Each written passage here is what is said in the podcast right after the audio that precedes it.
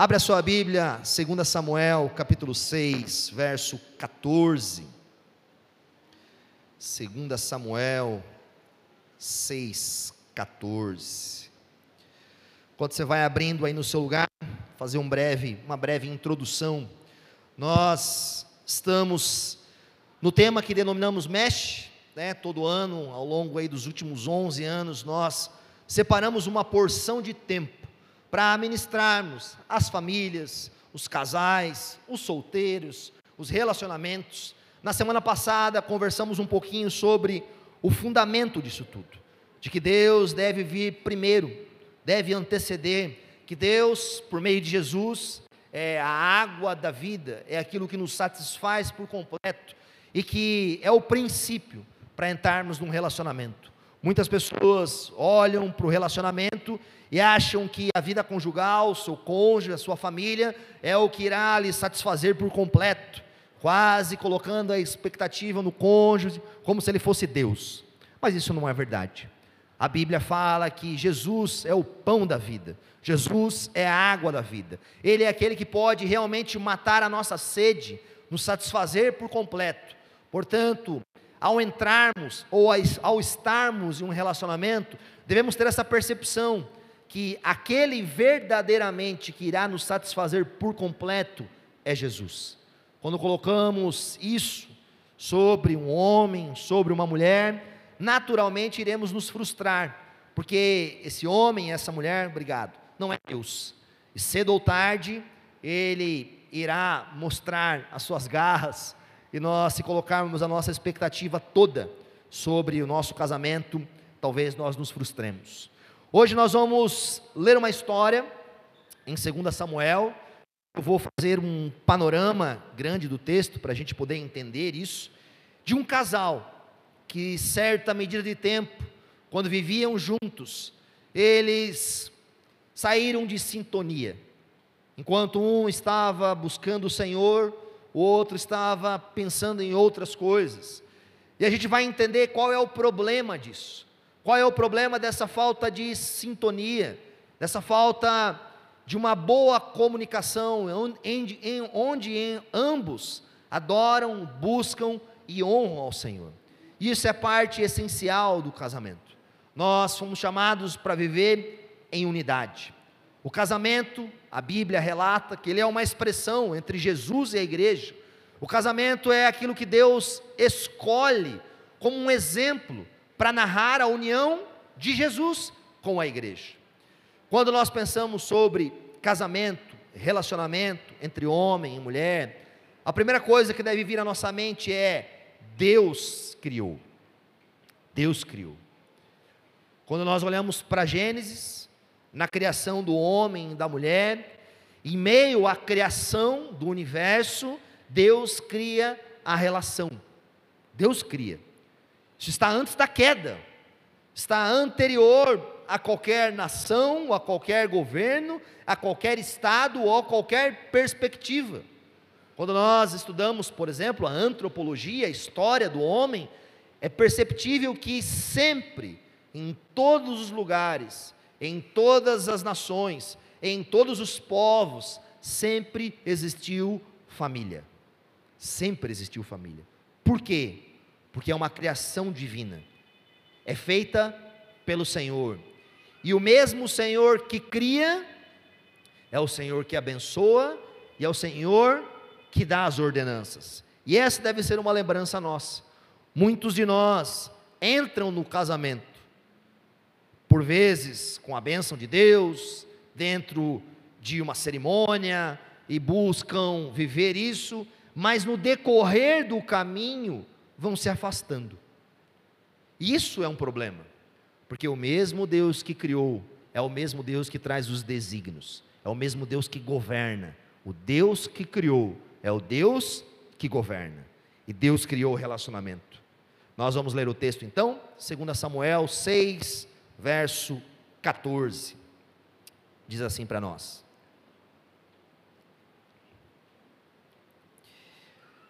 Davi vestindo o colete sacerdotal de linho, foi dançando com todas as suas forças perante o Senhor.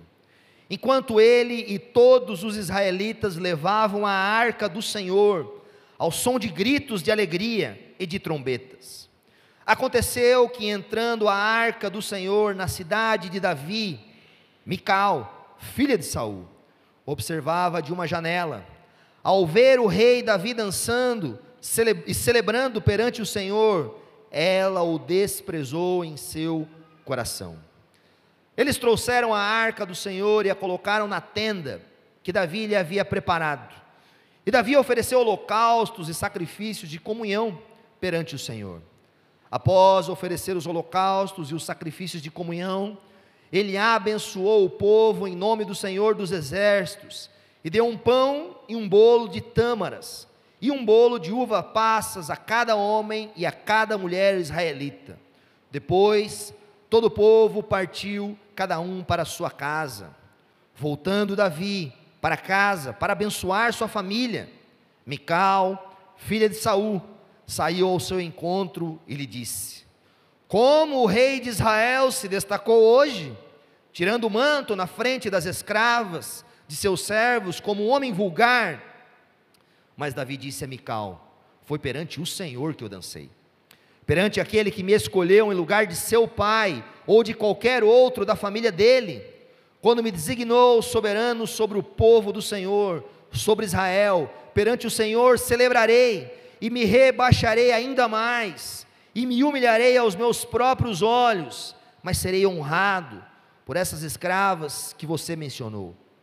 E até o dia de sua morte, Mical, filha de Saul, jamais teve filhos. Vamos orar? Feche teus olhos no seu lugar mais uma vez. Ó Deus, obrigado por essa manhã, por esse tempo agradável por cada família, por cada homem, por cada mulher que o Senhor trouxe à nossa igreja. Nós confiamos no teu amor, na tua provisão, no teu cuidado. Acreditamos que, sendo nós criação sua, devemos honrar o seu nome e darmos valor às tuas palavras. Nos ajuda nessa manhã a entendermos um pouco mais daquilo que o Senhor deseja para o teu povo, para as suas famílias. Nós pedimos o teu favor e a tua graça sobre nós nessa manhã, no nome santo de Jesus. Amém e amém. Vamos lá, vamos entender um pouquinho o que está acontecendo aqui. O texto nos fala que Davi está entrando com a arca em Jerusalém. E é uma grande festa.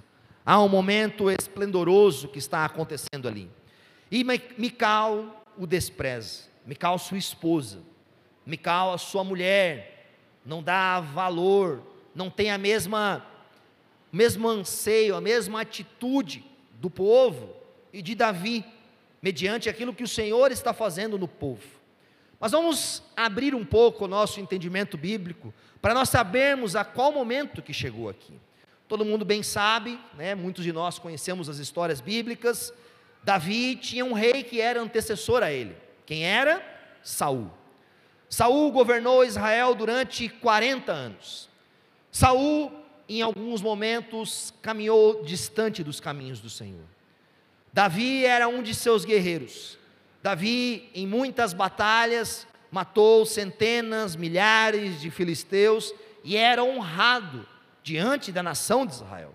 Certa vez, quando Saul, quando Davi e Saul voltaram da batalha, Davi tinha matado milhares de guerreiros e a filha de Saul, Mical, estava olhando aquilo e se admirou com Davi.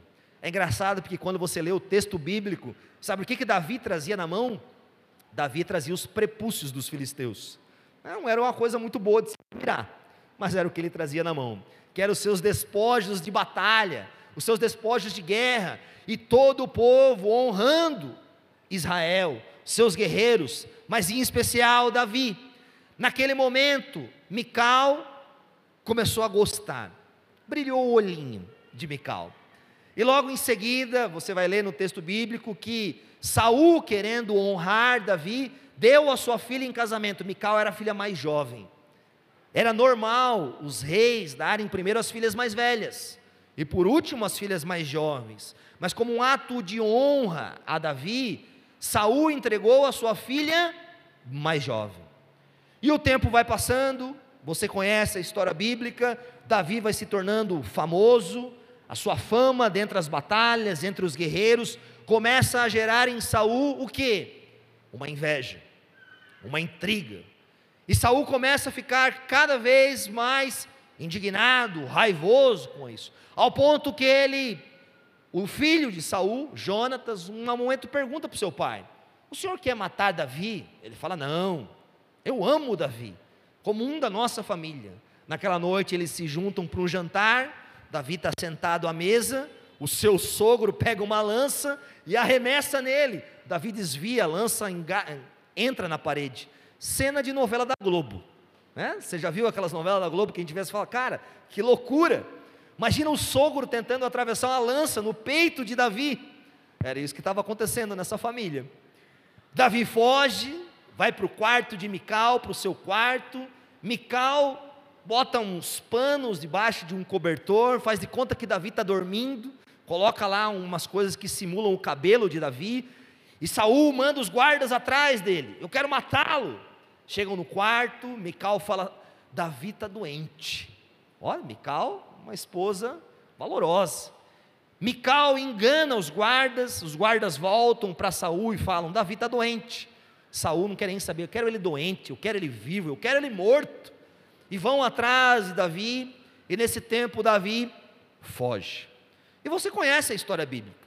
Davi foge durante alguns anos pelos desertos, pelas cavernas, e Saul constantemente tentando matá-lo, tentando matá-lo, perseguindo. Mical, infelizmente, não pôde fugir com Davi. Davi fugiu de uma forma tão rápida e breve que a sua esposa ficou. Logo em seguida, Saul deu a sua filha em casamento a outro homem. Olha que legal, novela da Globo. Entregou a sua filha, a esposa de Davi, a preciosa de Davi, a outro homem. E se passou longos anos, longos anos, até a morte de Saul. Saul em batalha com os filisteus, é atingido por uma flecha, está à beira da morte, pede a seu arqueiro: Olha, estou ferido, vem aqui, me mate. O arqueiro não feriu ele, então ele se jogou sobre a sua espada e ali morreu. Um homem passando por ali, um amonita, pegou a coroa, o bracelete de Saul e levou até Davi. E Davi não se alegrou com aquilo, porque Davi sabia que Saul tinha sido ungido pelo Senhor. E Davi, ao contrário de se alegrar, se entristece, mata aquele amonita. E Davi continua ainda sendo perseguido, pois após a morte de Saul, um dos seus filhos, Esbocete, sobe ao trono e governa durante mais alguns anos.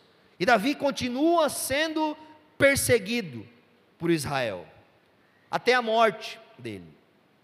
Davi, então, aos 30 anos, se torna rei. Primeiro, ele governa sobre Judá sobre Hebron, sobre uma das tribos, governa sete anos e meio, até a morte do último descendente de Saul. E aí então o povo de Israel lembra-se que Samuel, o profeta, havia ungido Davi como rei e que havia uma promessa de Davi como rei. E todo o povo se junta, vai ao encontro de Davi, e agora todas as tribos de Israel o aceitam como rei. E agora ele governa sobre todo Israel. E Davi, entre as suas primeiras primeiras situações como rei, ele toma Jerusalém. Jerusalém não era dos judeus até aquele momento, né? os jebuseus moravam lá. Quando Josué e o povo de Israel voltam do Egito e entram na terra prometida, eles não conseguem conquistar todo o território. Alguns territórios ainda ficam nas mãos dos inimigos, inclusive Jerusalém. Jerusalém era uma cidade fortificada, uma cidade com montanhas no alto de uma colina.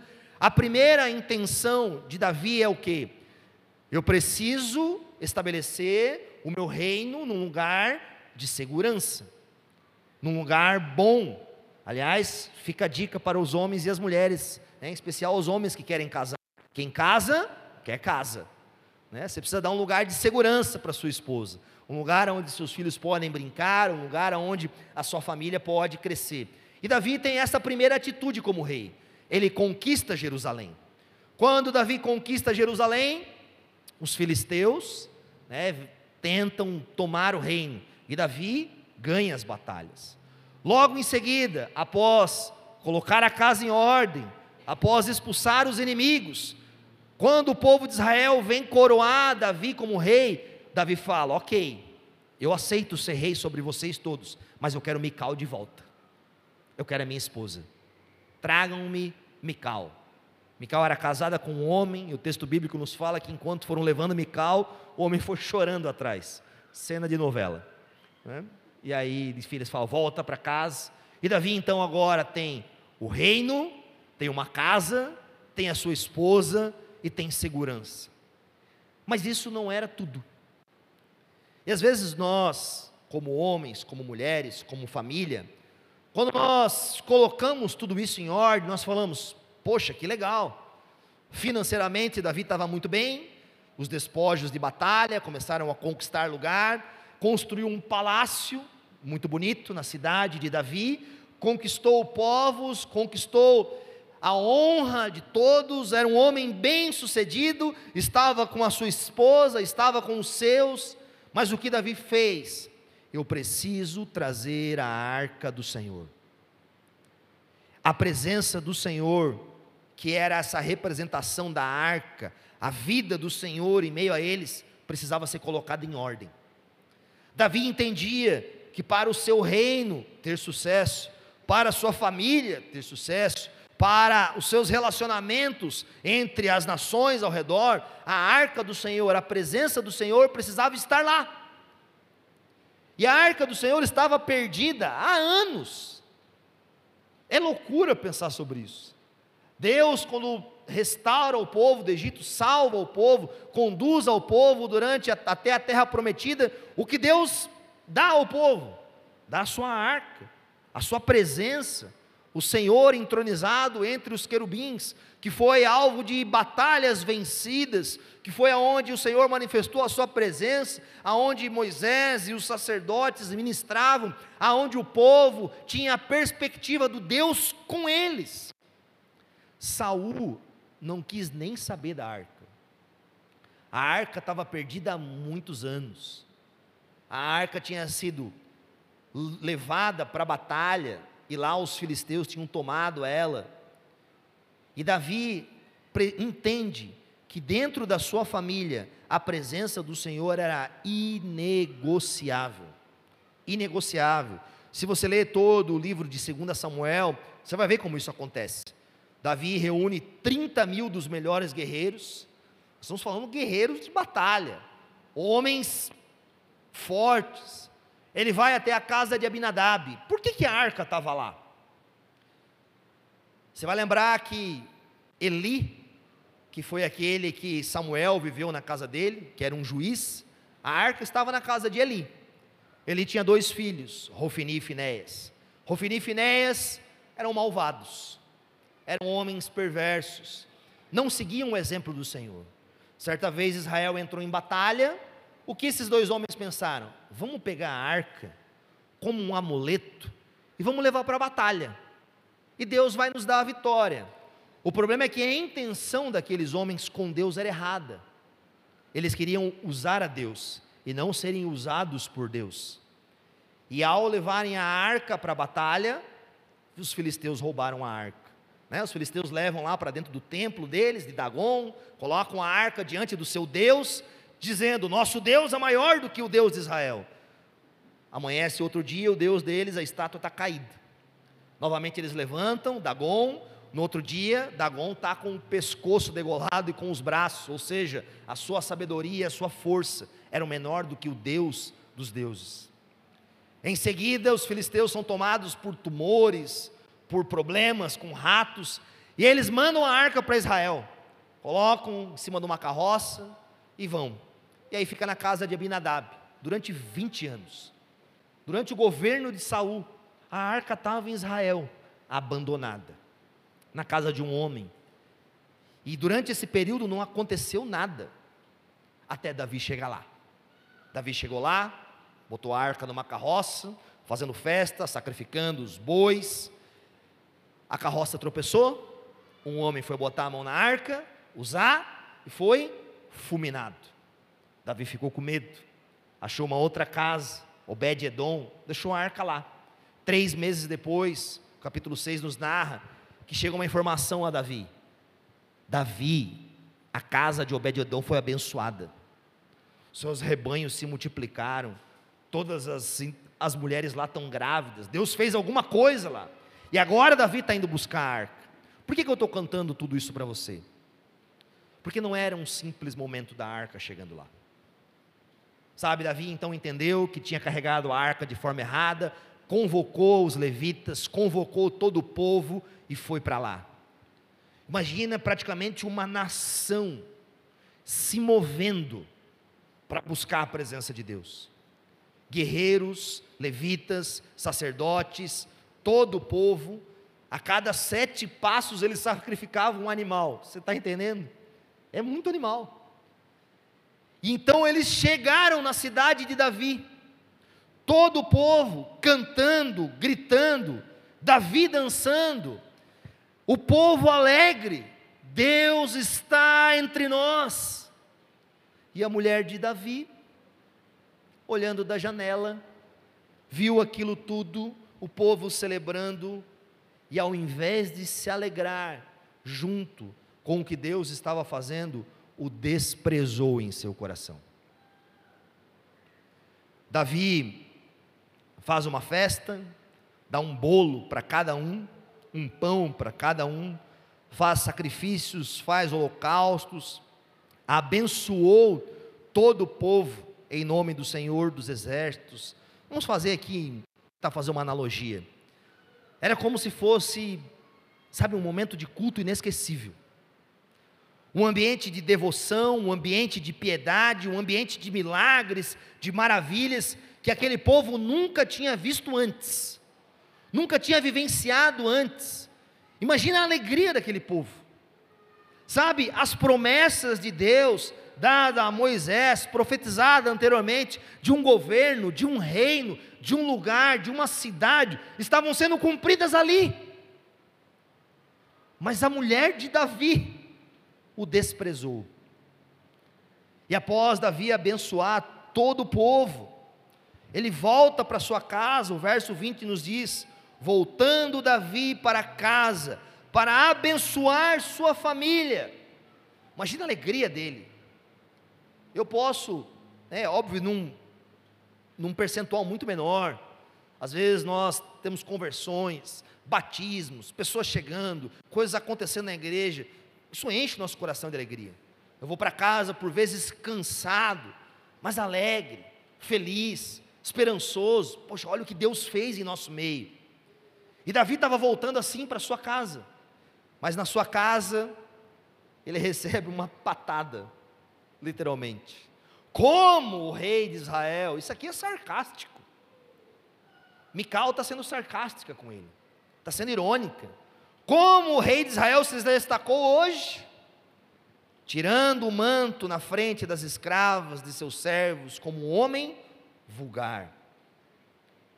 Mical, ao invés de se alegrar, de ter prazer, de ter uma boa expectativa daquilo que Deus estava fazendo, em meio à sua família, em meio ao seu povo, ela se lançou na contramão de tudo isso, foi ao contrário disso.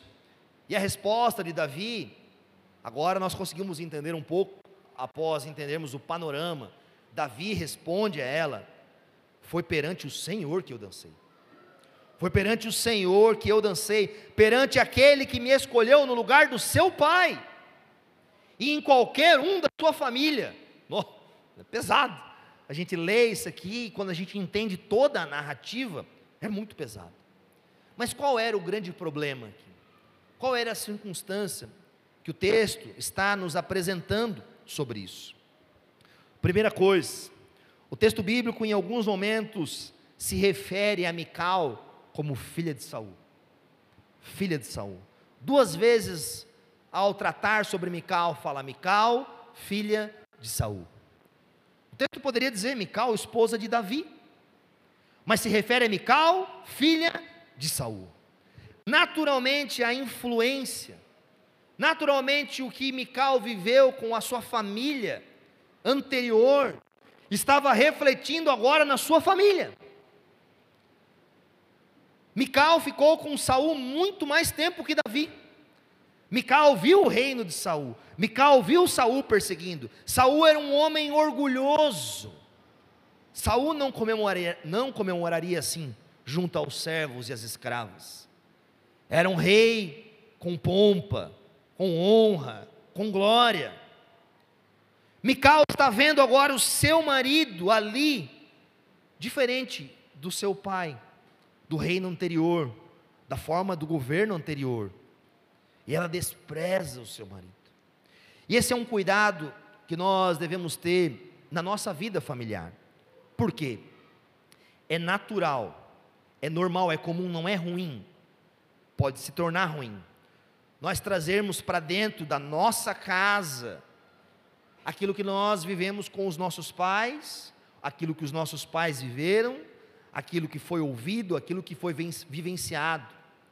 A Bíblia, quando trata do casamento de um homem e uma mulher, deixa claro: deixará o homem, casa de pai e mãe, e os dois se tornarão uma só carne.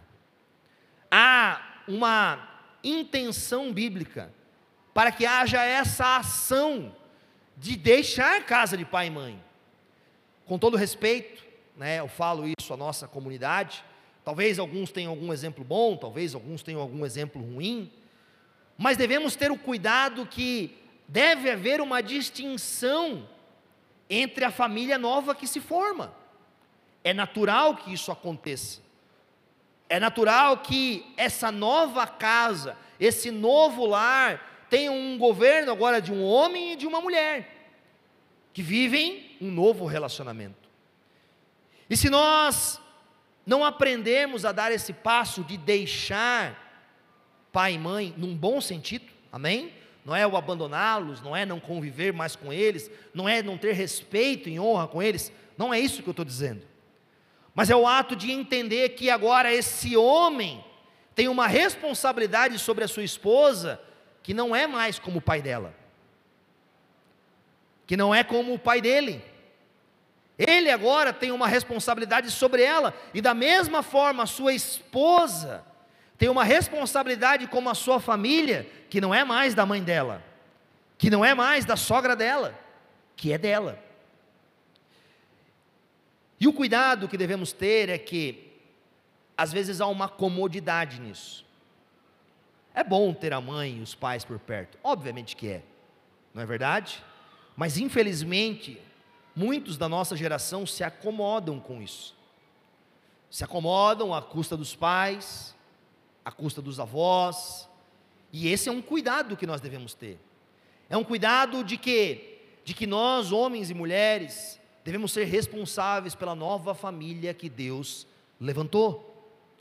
O que Davi está experimentando, e o texto bíblico nos narra, é que Mical, filha de Saul, Estava olhando agora para o seu reino, para o seu governo, para a sua família, numa perspectiva equivocada, com um olhar equivocado. E talvez essa não seja a sua experiência, e glória a Deus por isso, mas devemos estar atentos.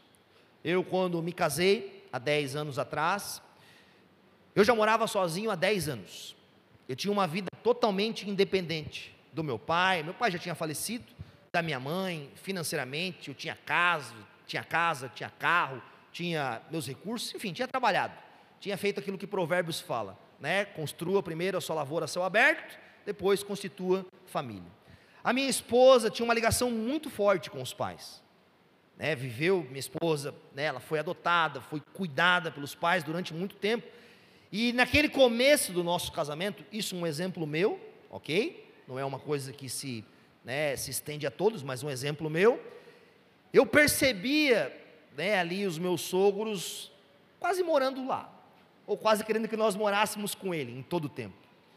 E era nítido que existia dentro da nossa família um, uma influência, um pé, E aquilo durante um pequeno momento eu percebi que se eu não tomasse uma atitude, se eu não cortasse alguns laços, talvez seria prejudicial mais para frente.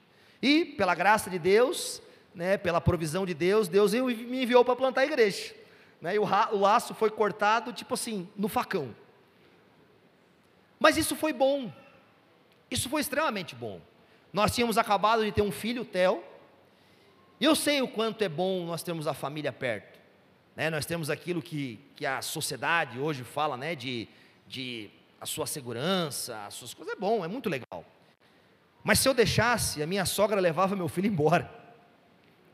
E cuidava dele como se fosse dela. E eu e a minha esposa não iríamos crescer naquilo. Nós saímos de Joinville, o, o Theo tinha três para quatro meses, muito recente. Óbvio que nós passamos muito perrengue. Óbvio que às vezes eu queria ligar para minha sogra e falar: sogra, você não quer dormir aqui com a gente uns dias? Ficar um tempo? Mas aquilo levou eu e a Ana a amadurecer. Aquilo fez com que o nosso relacionamento se fortalecesse, porque eu dependia dela, ela dependia de mim, e nós dois começamos a construir algo que talvez nós não construiríamos se nós estivéssemos extremamente dependentes dos nossos pais, da provisão, do cuidado. E isso, por vezes, é o que muitas famílias colhem. Os pais, e eu tenho dois filhos, né, em breve, quem sabe, se casarão e terão filhos. Obviamente, eu quero ver os meus filhos bem. E se eu puder dar de tudo para eles, eu vou dar. Mas nós temos que ter um limite. Um limite de entender que os nossos filhos, eles precisam crescer, eles precisam amadurecer, eles precisam ver os boletos vencendo, às vezes vencendo mais do que o prazo, eles precisam às vezes ver a dispensa esvaziando, ver o congelador só tendo gelo, porque o ato de passar por isso vai fortalecê-los. Eu não estou dizendo que a gente tem que deixar eles passar fome, mas nós, como pais, devemos entender que uma das nossas funções, e talvez uma das principais, é ensinar os nossos filhos a andar sozinho. É ensinar os nossos filhos o caminho que se deve andar. Ensinar os nossos filhos a conquistar a provisão, a conquistar as coisas, a ter valor pelas coisas. Eu tenho dois filhos, o Theo está com oito, eu levo ele no mercado comigo, de propósito, né? porque ele precisa saber o preço das coisas. Esse dia nós estávamos lá, aí passa pela aquela, aquele corredor de tentação, né? Chocolate, iogurte, coisa do satanás no mercado. Para quem tem pai sabe o que, que é isso. Um de dois e um de oito. O de dois no carrinho, tentando catar tudo, e o de oito tentando me convencer. Aí ele viu lá um iogurte, acho que era Chandelle, né? Chandelle custa quase meu carro. Pai, vamos levar isso aqui de chocolate, é gostoso. Aí eu olhei, né, eu sou bem mão de vaca. Eu olhei para aquele de 1,99, o Guti Guti. Daí eu falei, filho, esse aí leva 10 desse aqui. O que você quer? Levar 10 desse aqui ou levar um desse aí? E dentro disso eu vou ensinando ele. Às vezes dou um pouquinho de dinheiro. Esses dias ele saiu com a minha esposa, foi lá comprar um negócio, aí teve que comprar um picolé para ela no caminho, um picolé para o Noah. Ele falou, pai, agora eu sei como tu se sente quando você sai com a mamãe. Você entendeu? Em todo lugar tem que comprar uma coisa. Mas o que eu preciso fazer? Eu preciso ensinar ele isso. Para que lá na frente, quando ele se deparar com a vida real e com a casa dele, ele saber que o Gucci é mais barato. Ele saber que não dá para sustentar os filhos no chandelle, pelo menos eu não. Né? Nós devemos entender que, numa certa perspectiva, há uma responsabilidade nossa de estabelecermos uma nova família. Uma nova família. Repito, esse são um exemplo meu. Talvez o seu exemplo não seja dessa forma, mas o exemplo bíblico de Mical não era um exemplo bom. Por quê? Porque isso desencadeou na segunda esfera. Qual era a segunda esfera? Na vida com Deus. Na vida com Deus. Mical não viu seu pai honrar a Deus. Muito pelo contrário. Mical viu seu pai Saul andar nos caminhos contrários ao de Deus. Saul se voltou contra o Senhor. Saul desobedeceu às ordens de Deus. Saul buscou em meio lá a homens e mulheres adivinhos conhecer a vontade de Deus, algo que era desprezível ao Senhor. Saul se voltou contra Davi, que havia sido ungido para ser o sucessor. Davi se voltou, Saul se voltou contra a vontade de Deus, contra as coisas que Deus havia dado a ele. E agora aqui nós temos Mical reproduzindo o que seu pai viveu. Mical, acredito eu, não tinha uma fé diferente da de Davi, porque ambos viveram no povo de Israel. Ambos conheciam as histórias de Israel, apesar que Saul buscou deuses. O que eu percebo no texto é que a expressão de fé de Mical foi totalmente distinta da expressão de fé de Davi. Enquanto Davi, e aqui eu não estou fazendo uma correlação de homem e de mulher, ok? Poderia ser ao contrário, como há exemplos bíblicos ao contrário, onde a mulher busca o Senhor e o homem não busca. O que eu quero dizer é que dentro daquela casa, enquanto um estava dançando, estava celebrando, estava alegre, estava contente com tudo aquilo que Deus estava fazendo no meio deles, na família deles, no povo deles, na congregação. E aliás, a palavra no grego é eclésia, é igreja. Na igreja de Israel, na assembleia dos santos, no povo de Deus, enquanto um estava trabalhando, se esforçando, voltando-se para o Senhor, o outro estava desprezando. E a Bíblia nos fala, com né, nos adverte, por exemplo, homens e mulheres que tentam ter um relacionamento onde a sua fé não são iguais. Paulo vai falar isso categoricamente em Corinto. Não se coloque em julgo desigual. Por quê? Paulo continua dizendo: o que há de comum entre o crente e o descrente são duas naturezas. Um nasceu do espírito, outro nasceu da carne. Há uma divergência no âmago do seu ser.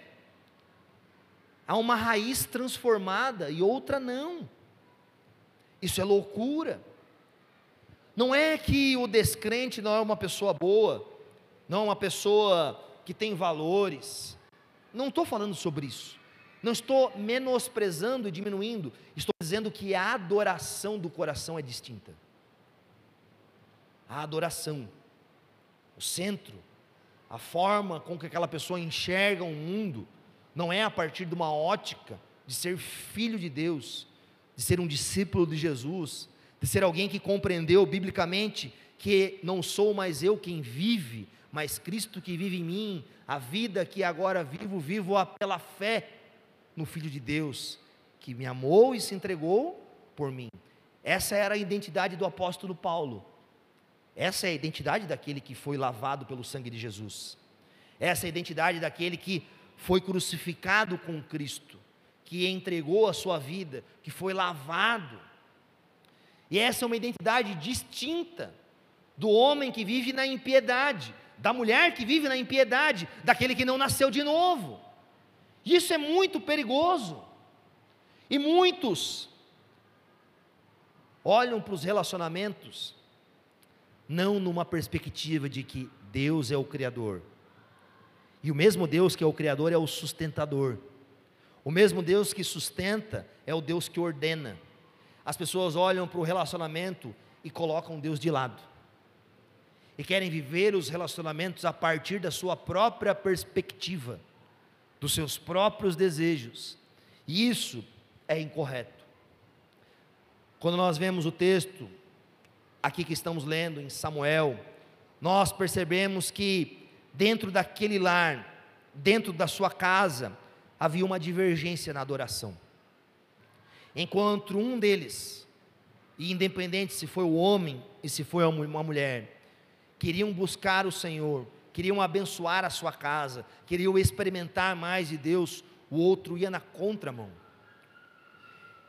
E em certa medida, há uma naturalidade em homem e mulher, às vezes não está caminhando no mesmo ritmo, não tem o mesmo entendimento, o mesmo conhecimento, de, é natural, amém?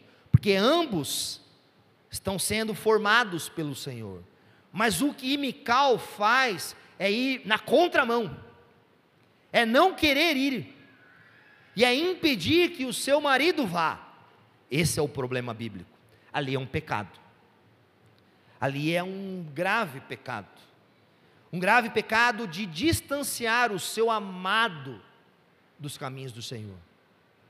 De olhar para aquilo que o seu amado ou a sua amada está vivendo e praticamente ter um ciúme de Deus. Do tipo assim: olha, você está fazendo isso mais do que você faz comigo. Você dá mais atenção ao Senhor do que você dá atenção para mim. Você se preocupa mais com as coisas de Deus. E isso acontece nos nossos dias. Infelizmente, às vezes, homens e mulheres que não têm uma identidade bem estabelecida, que não estão seguros, entram nessa crise, nessa luta. E ao invés de serem aquele que encoraja, sabe, que vê o seu cônjuge, que vê o seu parceiro, às vezes ali trabalhando dentro da igreja, não falo só aqui na nossa comunidade, falo, enfim, na vida com Deus, exercendo o ministério, atribuindo valores, fazendo algo, ao invés de encorajar, de incentivar, de impulsionar, fala como Mical, como o rei se destacou hoje. Como você só dá valor para isso, você não olha para mim. Esse é um cuidado. Por quê? Porque quando nós fazemos isso, nós jogamos contra o nosso próprio time é quase querer marcar um gol contra, é se voltar para aquilo que Deus está fazendo na nossa vida. Sabe, às vezes Deus está num momento específico usando a esposa, usando o esposo, usando o pai, a mãe, o irmão, o tio. Glória a Deus por isso. Nós devemos nos alegrar, nós devemos ter prazer com isso, nós devemos olhar numa outra perspectiva. Davi voltou para sua casa, o texto nos fala, para abençoar sua família. E como que nós abençoamos nossa família? Como?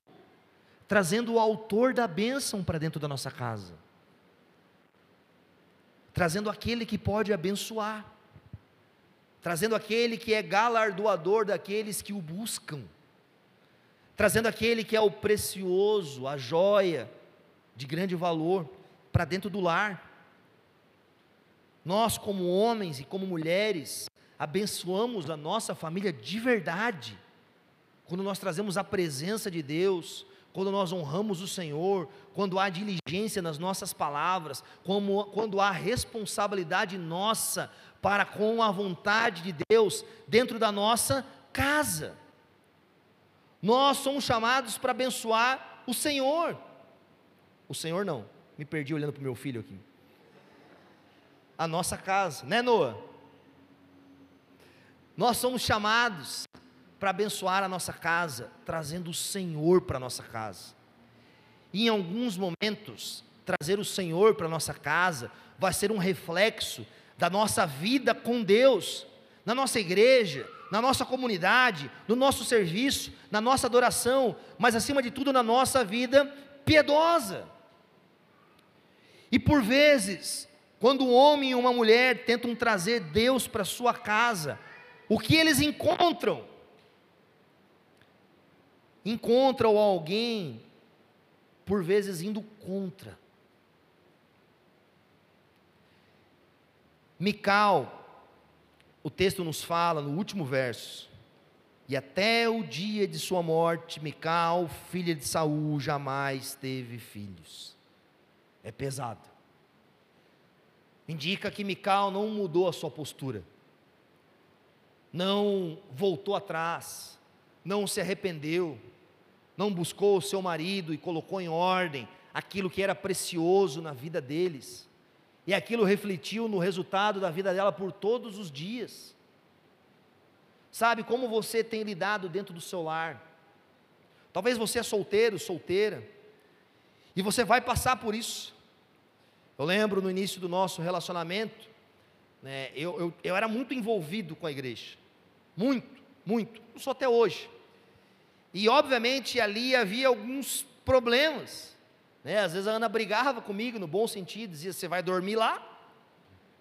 Às vezes eu levava uns moradores de rua lá para casa. Eu não devia ter feito isso mesmo, mas eu fiz. Depois eu me arrependi. Falava: Não, amor, nós vamos cuidar aqui dele. Loucura, não faz. Né? Leva para um abrigo, leva para algum lugar, se você não tem chamado para isso. Nós devemos cuidar, mas o que a gente deve entender é que a nossa expressão de fé deve andar no mesmo ritmo. Sabe, eu devo me alegrar com aquilo que minha esposa está vivendo e ela se alegrar comigo. Mas por fim, se em algum momento a minha esposa, ou eu mesmo, ou dentro do seu relacionamento, nós começarmos a caminhar distantes e errarmos, nós devemos lembrar o que Davi fez.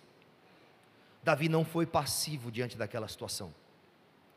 Davi não olhou para tudo isso e falou: é, Mical, verdade, não deveria ter feito, né? deveria me preocupar aqui só com a gente e o povo de Deus e a vontade de Deus, a gente deixa para amanhã, a gente pensa disso no futuro.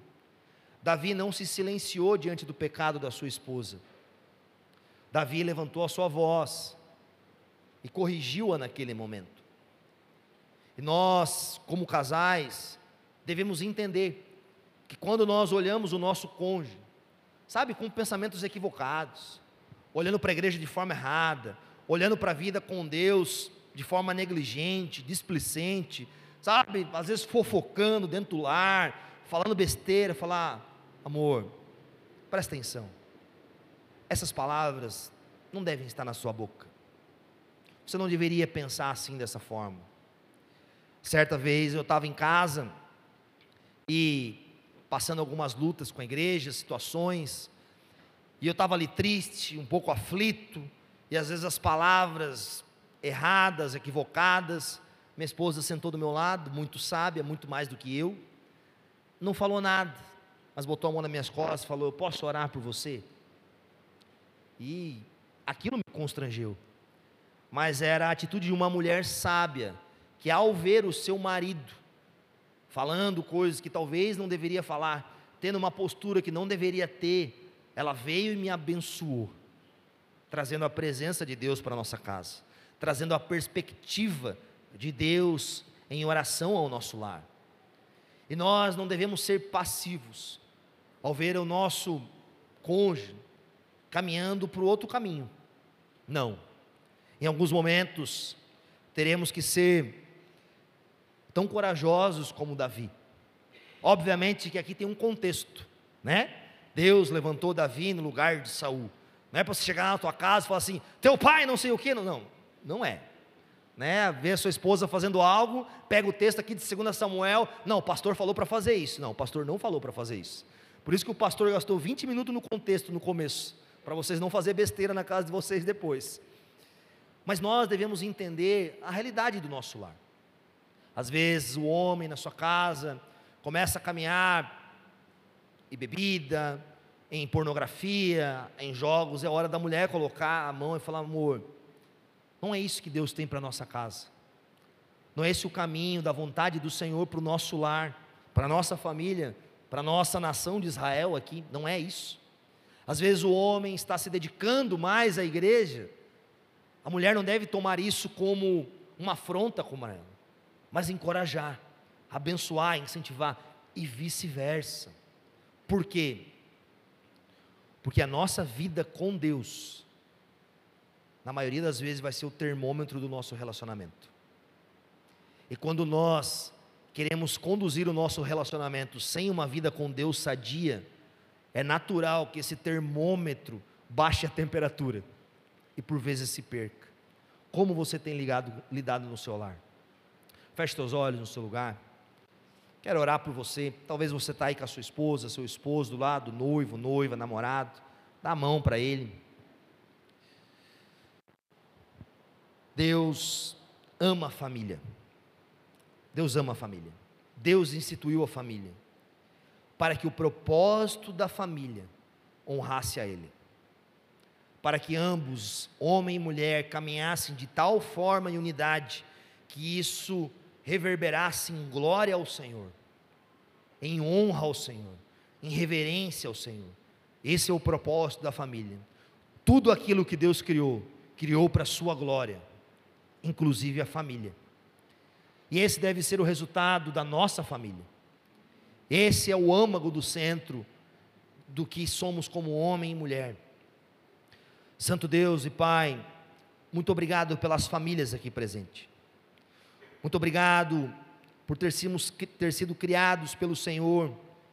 O Senhor ter inserido em nós anseios, desejos por relacionamento. Nos ajuda a construirmos na nossa casa esse equilíbrio de adoração. Que ambos possam buscar o Senhor juntos. Ó oh Deus, eu peço por aqueles que estão aqui que talvez ainda não formaram família ou desejam formar. Que eles possam ser sábios, Pai. No anseio, no desejo, na escolha. Que eles possam encontrar alguém que honrem e sirvam ao Senhor como eles têm servido guarda nossos corações, guarda, Senhor, nossos desejos, nossos sentimentos. Ajuda-nos, Senhor. Ajuda-nos, Senhor, a honrarmos ao Senhor com a nossa casa. Se há, Senhor, aqui homem ou mulher que talvez tenha se desviado, que não tem caminhado, Senhor, leva-os ao arrependimento nessa manhã. Se há casais com alguma crise nessa área, que hoje possa ó, haver sobre eles cura, perdão, restauração, e que ambos possam amar ao Senhor, dançar na Sua presença, louvar o Teu nome com toda a sua força. Nós te agradecemos por esse momento, no nome santo de Jesus. Amém e amém. Você já segue a Onda Dura Belo Horizonte nas redes sociais? Segue a gente lá no Instagram, é Onda Dura Belo Horizonte. Já ativa o sininho aqui para ser avisado sempre que um conteúdo novo for publicado e compartilhe com um amigo.